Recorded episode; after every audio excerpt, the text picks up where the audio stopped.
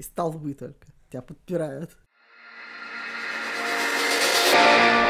Привет, с вами подкаст «Бивис и Бакетс». Меня зовут Саша Кондуков, со мной сегодня и всегда Анастасия Ромашкевич, и мы разговариваем об общественных пространствах, о пряностях и радостях городской жизни, о том, что мы встречаем на своем пути. Всем привет! Сегодня мы прогуляемся по набережной Москвы-реки от примерно Кремля до, условно говоря, парка Красная Пресня, и посмотрим, что там происходит вот прямо сейчас, когда самоизоляцию немножечко, значит, уже под подсняли, но при этом люди, по идее, должны еще вести себя тихо, спокойно, толпой толпой не собираться и активно не общаться. Мы решили э, проделать наш э, путь на велосипедах, поскольку велосипед — это прекрасная возможность сохранять социальную дистанцию друг с другом. Э, мы путешествуем не спеша и внимательно осматриваем все, что происходит вокруг нас. На самом деле мы прогуливались по набережной, опять же, на велосипедах, вот прям ровно в тот вечер, по-моему, это было воскресенье, когда Собянин собирался вот ввести эту самую самоизоляцию и всех запереть по домам, и как раз было совершенно совершенно очевидно, что уже в тот момент, что эпидемия есть, что дистанцию нужно держать, в общем, что вести себя нужно аккуратно. И набережная Москвы-реки в тот момент представлялась вообще идеальным местом для того, чтобы это все как бы проделывать, э, при этом находиться на улице и приятно проводить время, потому что там, в общем, довольно широко, там протяженное место, там тихо, спокойно фланировали люди пешком на самокатиках или на велосипедах. И, собственно говоря, честно, я, по правде говоря, несколько раз выезжала туда и в процессе самоизоляции, коварно ее нарушая, и была ровно такая же картина, и сейчас она опять опять точно такая же, но единственное, что, может быть, людей стало побольше. Но еще нужно делать скидку на погоду, потому что до этого я была там в какие-то не самые солнечные моменты. В общем, короче говоря, набережная пользуется популярностью у людей. Это совершенно очевидно, и при этом э, она чем-то хороша, а чем-то не очень. Наверное, мы вот об этом и поговорим немножко. Э, я хотел бы вернуться немножко назад, потому что э, многие не представляют, что такое набережная и насколько она удобна на самом деле для путешествий и прогулок. Я начну со своего личного опыта, потому что первый раз с Москвы Московской набережной я столкнулся давным-давно, когда у нас был офис на Новоданиловской набережной.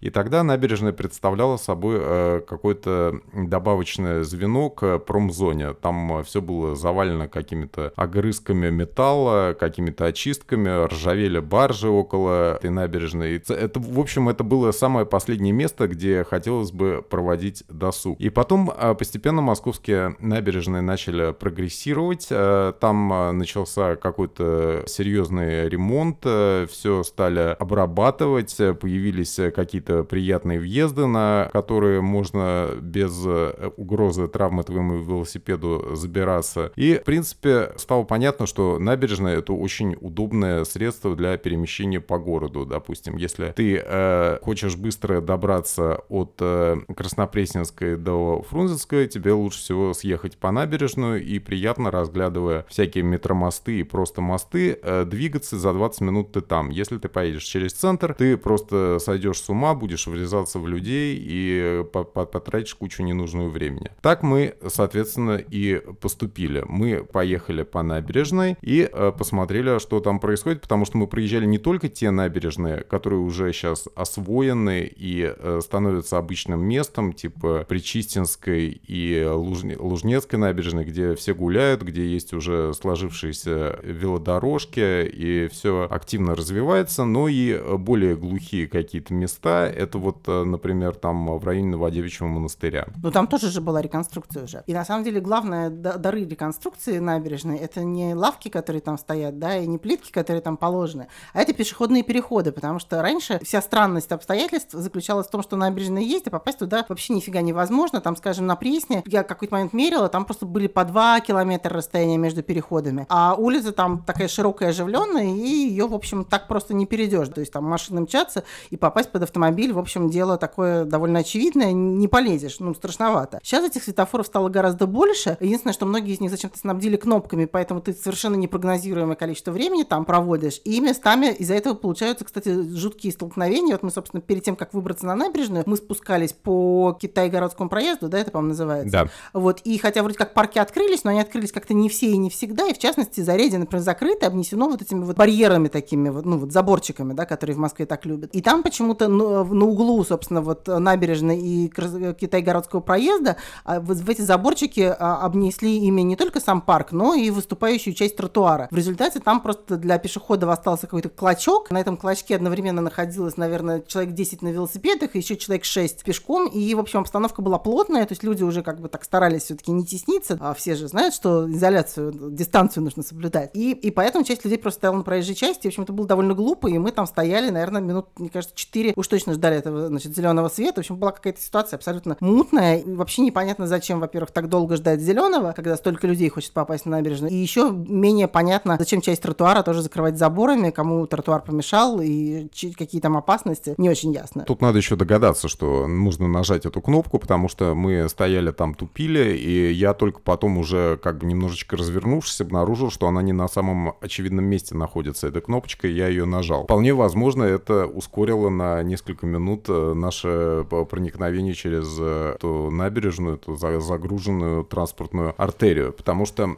это место, на, на самом деле, вот эта вот э, Кремлевская набережная, она активно используется автомобилистами. Это очень важный проездной путь для того, чтобы попасть, допустим, от Китая города к э, театру эстрады и так далее. Ну, кнопки это вообще зло, конечно, чего тут про это говорить, в общем, понятно, да. Тем не менее, даже несмотря на зло в виде кнопок, э, с тех пор, как эти переходы сделали, а людей на набережной стало просто, ну, как бы ощутимо в разы больше, да, потому что а, я не знаю, в чем тут э, волшебный фокус, но люди любят идти к водичке, они любят рядом с ней сидеть, если где есть спуски, там обязательно кто-нибудь сидит, они любят вдоль нее гулять. До сих пор еще, кстати, вот вчера удивительным образом не было рыбаков, обрати внимание. Потому что обычно в, Москве вдоль реки, я не знаю там, что в ней плавает, я прямо, наверное, дикий мир будущего там оттуда выглядывает в нашу реальность. Но вообще в любое время года какие-то есть э, дядечки, которые чего-то там ловят. Вот их вчера почему-то не было, но тем не менее Москва-река влечет даже рыболовов, несмотря на все, что в ней плавает. Они находили себе развлечения и в трэше, как бы, да, им главное это удочка, этот э, бесконечный медитативный процесс. И вообще, наверное, ощущение того, что на набережной все-таки лучше, чем дома, где тебя пилят, э, заставляют выносить мусор и так далее. А здесь ты как бы занимаешься своим делом, ловишь э, страшную рыбу какую-то мутанта, и вполне возможно, эту, этого мутанта своей мечты когда-нибудь поймаешь.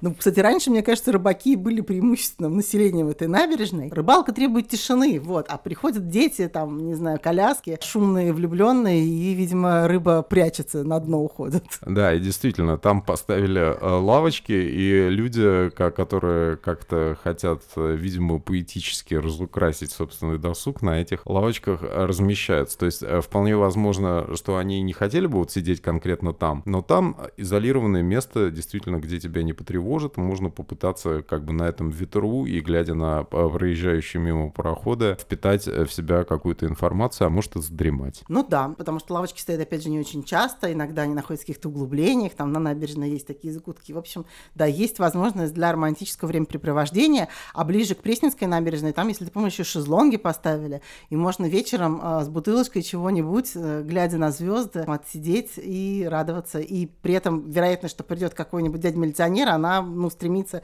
абсолютно к нулю, да, там, в общем, тихо, хорошо и приятно. Единственная проблема, конечно, с туалетом. Но в качестве туалета многие используют вот эти замечательные спуски к реке, э, которые являются такими пати-зон, э, где можно веселиться и совсем уже пускаться в какой-то э, разнузданный разнос. Да, подкармливают зомби-рыбу, чтобы она была еще более зомби.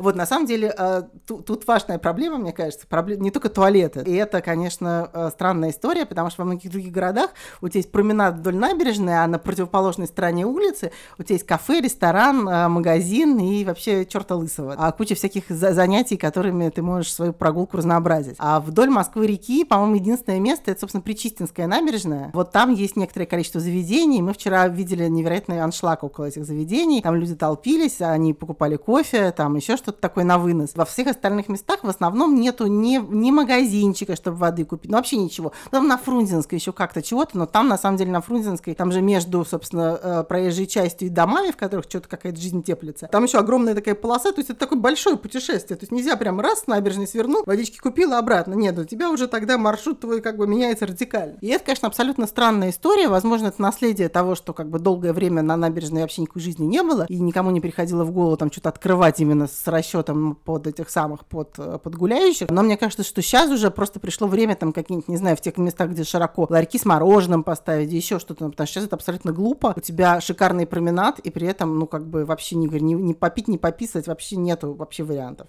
Это, конечно, так не должно быть. Я очень много ездил по Причистинской набережной, ее много раз ремонтировали, не один раз, и э, все время она преображалась, а пока наконец-таки не в своей эволюции не дошла до нынешнего момента. До нынешнего момента это, то есть до того, когда там звучала музыка не только с противоположного Красного Октября, когда там активно шли тусы, и это все было, была такая музы- музыкальная набережная с глухим таким придавленным поп-звуком. Теперь звук идет с другой стороны. На Красном Октябре все более-менее потухло, и еще будет э, довольно долго волочить жалкое существование. А вот э, с другой стороны открылась целая серия э, ресторанов типа Table One, танцы там типа и так далее. И вот там как раз группируются люди, это на конечках сидят, веселятся, танцуют и вполне возможно распивают даже не только кофе. Да, и вообще Причистинская набережная, с точки зрения, мне кажется, прогулок самая приятная, потому что там и проезжая часть поуже, и поэтому там потише тише, потому что на самом деле на набережной в остальных местах все еще, э, даже несмотря на то, что там, видимо, подрасширили тротуары,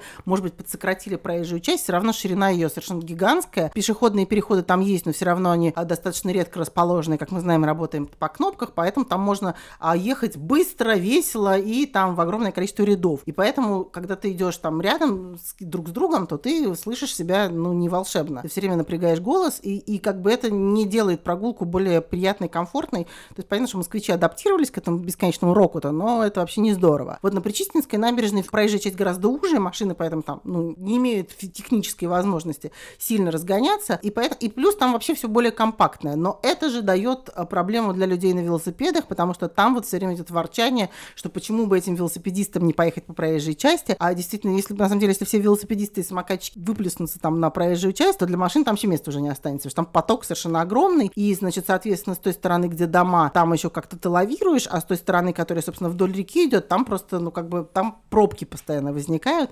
Плюс поразительно, я не знаю, как это удалось, там э, в старые времена все время была лужа гигантская такая, просто после дождей, в нее просто страшно наступить или ехать на велосипеде, потому что ощущение, что часть рыб-мутантов там тоже, значит, базируется. То есть глубина лужи была непонятна. Я однажды там прокололся в этой луже, видимо, какой-то страшной мутантной рыбьей чешуей. Ну да, видимо, она цапнула тебя за колесо, потому что ее потревожил. И вот поразительно что я тут вот как раз какой-то день там тоже проезжала после дождя, и в луже на месте. Да, плитка, фигитка, но, значит, рыба-мутант э, все еще сидит на глубине и все еще ждет э, неосторожного велосипедиста. Когда ты едешь вот именно по этой, э, в сторону Фрунзенской набережной по левой, по левой части Причистинской набережной, там довольно опасно, потому что она даже после реконструкции немножечко скошена, и у тебя все время мелькает мысль о том, что будет будет, э, когда ты вылетишь через бортик и окажешься в этой зловонной водичке. Тем более, там в чем э, стало хорошо, мне кажется, вот безопасности этой набережной, количество людей, э, ходящих вот или шествующих по этой части набережной, оно как-то снизило скорости велосипедистов, потому что когда там людей было меньше, велосипедисты там ездили быстрее, и вообще там было значительно поопаснее. Э, там есть такой вот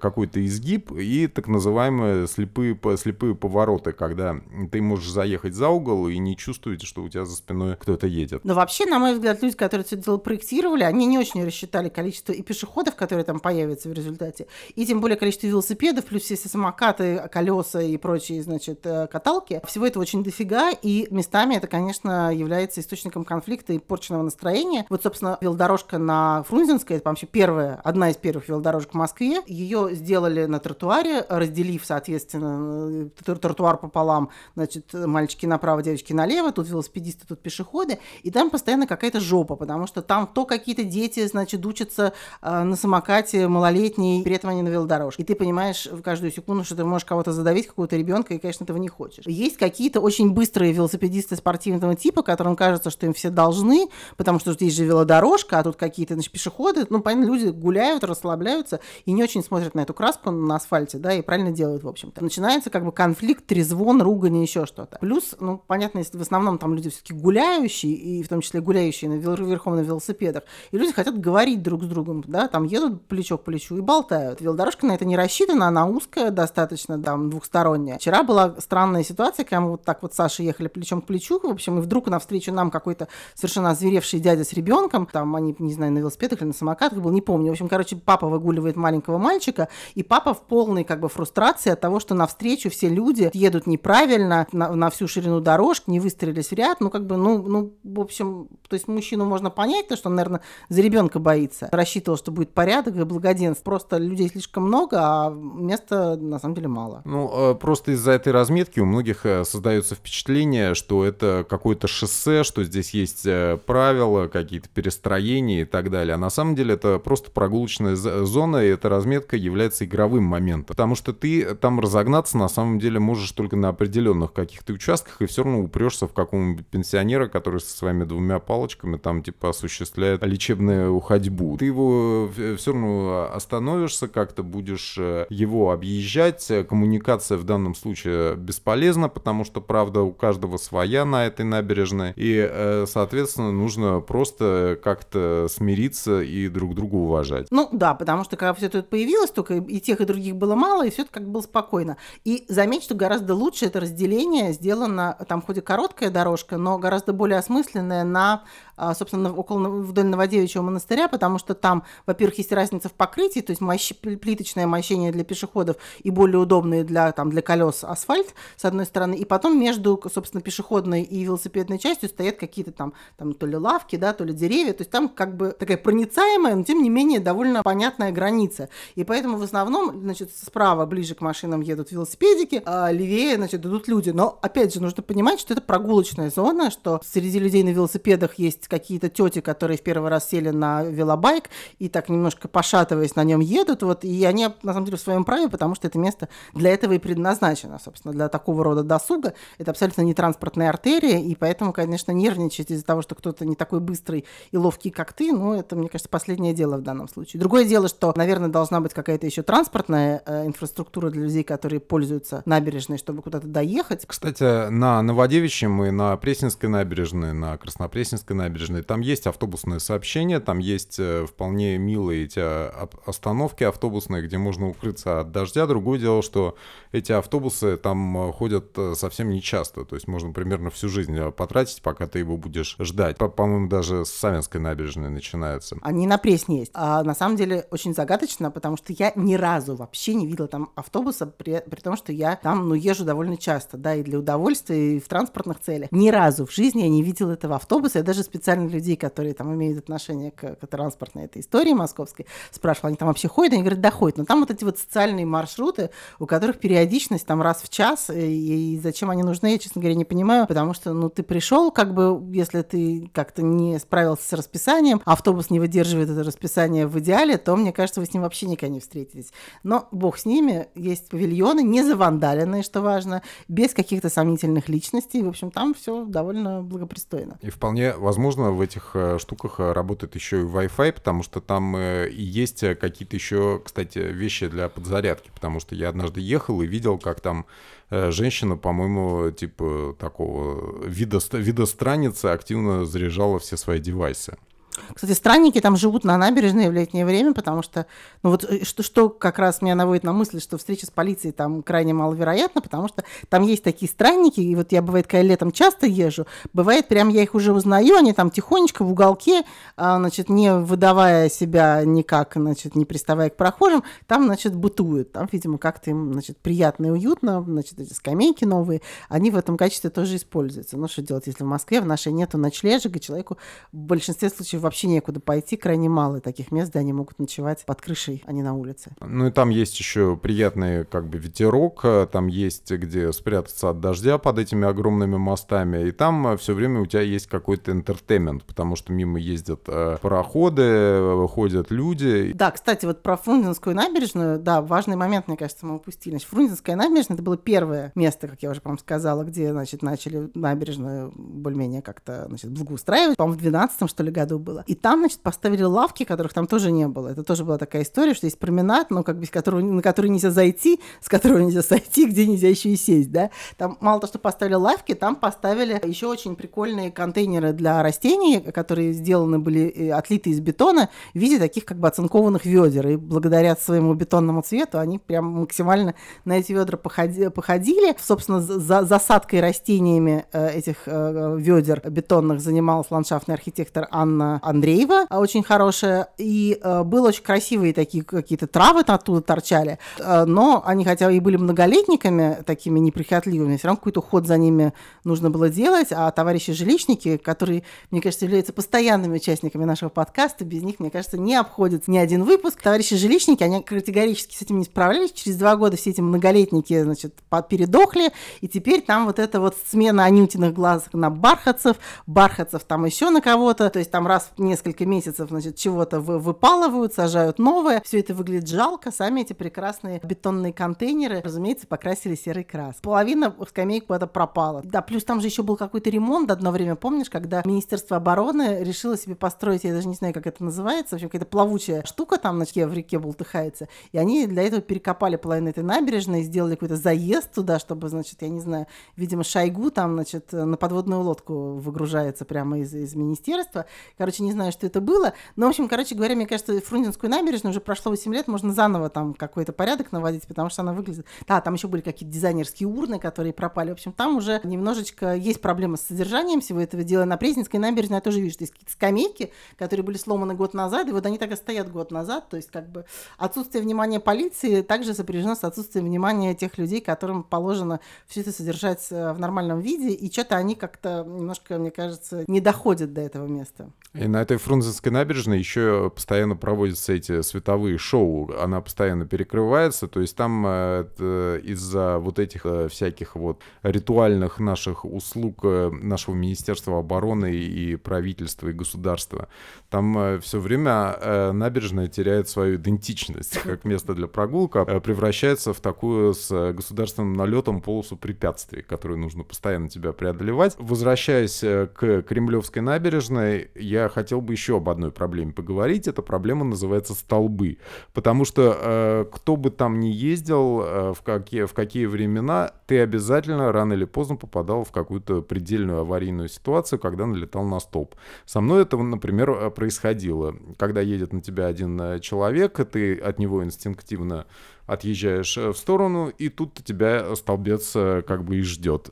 Приходится спрыгивать, ударяться очень сильно рукой, скрипеть зубами, немного страдать, и это становится еще и набережной боли. Ой, да-да-да, я согласна. Я все время, когда еду, обязательно кто-нибудь идет навстречу, ты пытаешься объехать его правее, да, от столба взять, но там расстояние вроде, ну, как-то как стоит этот столб, что вроде как место есть, но на самом деле, если широкий руль, то ты не каждый раз так, у меня глазомер не волшебный, я никогда не понимаю, впишусь туда или свалюсь под колеса машины, а там прям машин там мчатся, там Кремль, Путин, значит, это самое, время не ждет, поэтому все, все мчатся со страшной скоростью, и, и, соответственно, там как бы реально странно. При этом там есть пешеходы, которые тоже пытаются в это вписаться, но там просто реально узко, и столбы очень большие. И они чертыхаются, и ты чувствуешь себя, что ты какой-то враг э, людей, плюс сейчас самоизоляция, ты боишься, что ты пока чертыхаешься, ты, значит, либо вдохнешь, либо выдохнешь, значит, опасный вирус. Ну, в общем, ситуация очень, очень нервная, я согласна. И плюс к этому, заметь, вчера же мы на этой набережной вообще были вынуждены по проезжей части пилить, потому что не только только напротив Министерства обороны, вообще на всей набережной время от времени происходят какие-то, значит, э, гулянки э, государственной важности. Вот сейчас, по-моему, там в часть парада, значит, поставили какие-то непонятные такие скворечники, не знаю, голубять, ну, короче, какие-то очень странные конструкции, которые занимают реально всю без привлечения ширину этого, значит, э, тротуара. И для того, чтобы люди мимо них ходили, выставили вот эти вот такие красные конусы, но э, не очень убедительные, потому что они как-то так стоят, да. И, в общем, короче, толпа людей ломится по проезжей части. И хорошо, когда она толпа, потому что выходной день, а когда ты там оказываешься в такой ситуации один, там, не знаю, вечером или утром, там, на работу, например, едешь, то это дико неприятно, потому что машины прям, ну, прям там страшно, да, они там очень быстрые. Уж насколько я склонна ездить по проезжей части на велосипеде, вот на набережной это делать не люблю, потому что там прям, ну, прям нехорошо, да, совсем как-то это самое. Ну, там не только машины, но еще спортивные велосипедисты на тебя летят, то есть ты э, много источников э, угроз.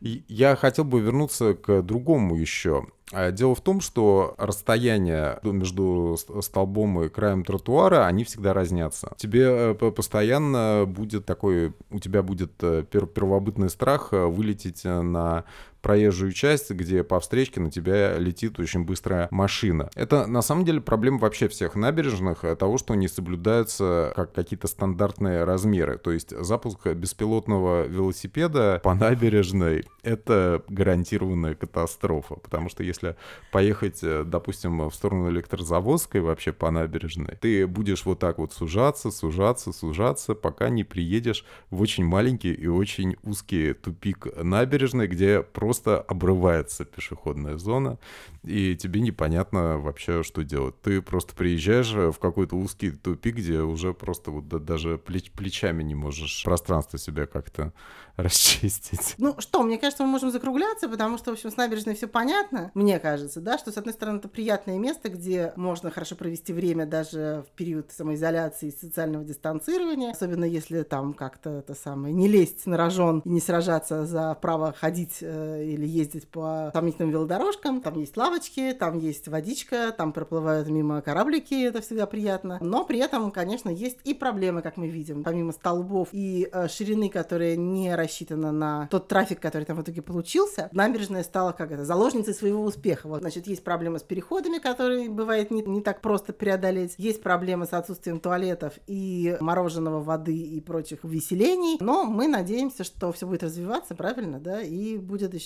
как бы набережная цвести и, и, и становиться все лучше и лучше. Мы упустили один важный момент. Э, все это есть в закрытых лужниках, потому что все, наверное, когда строили набережные, они рассчитывали, что все обязательно из Кремля поедут на Красную Пресню, и ровно посередине маршрута у них будет пидстоп в виде лужников, где есть какие-то как раз полушашлычные, полуфудтраки и какая-то прода продажа воды на территории лужников. Но вчера лужники, кстати, были закрыты, и, да, нам, да, да. и нам пришлось объезжать их совсем с другой части вот этого всего комплекса. Не сказать, чтобы это было сильно дольше или сильно медленнее, но в любом случае, если вы, допустим, хотели бы купить себе воды, вам в районе метро спортивное стоило бы какие-то более цивилизованные места за водой отправляться. Нам по пути ничего такого не встретилось. Объезд этот по Новолужнецкий прайс, по-моему, это называется, или просто Лужнецкий прайс, он, наоборот, короче, он срезает вот этот выступ, выступ э, набережной, потому что там Москва-река делает петлю. Да, Лужники, имейте в виду, закрыты пока что по непонятно почему, наверное, потому что они считают это спортивным объектом, а спортивные объекты пока еще не открыты. Но все равно это очень странно, что на, ну, от Кремля до Лужников расстояние ну, довольно существенное, да, а, чтобы уповать на это место, потому что, окей, когда на велосипеде или на самокате, да, ты туда быстро доезжаешь. Если идешь пешком, ты просто это самое уже замучаешься пыль глотать. Ну, согласись, не всем э, придет в голову ехать на велосипеде от э, Кремля до Пресни. Ну, это не так много, 15 километров все. Или 11 даже, не помню. Ну, как-то не супер много. Мы это одолели вчера шутя, и вам желаем примерно того же самого. С вами были э, Саша Кондуков и Настя Ромашкевич. До свидания. Подкаст называется «Бивис и Бакетс». Обязательно подписывайтесь на Яндекс Музыке, подписывайтесь на Apple подкастах, пишите обязательно свои мнения э, на Apple подкастах, они помогают нашему продвижению. И, конечно, э, подписывайтесь на SoundCloud, где мы тоже есть, и где э, по ходу наших всяких рассуждений можно оставлять свои комментарии. Вполне возможно, что мы обратим на какие-то самые интересные свое внимание, и, возможно, они станут темами очередных наших подкастов, которые каждую неделю происходят. Мы Бивис и Бакетс, называемся в честь э, поп-культурных аналитиков 90-х Бивиса и Батхада. Батхад у нас мутировал в ведерочке. Мы ни в кого не мутировали. У нас э, все здорово, наладилась отличная погода, и мы будем продолжать изучать этот город каждую неделю. До свидания.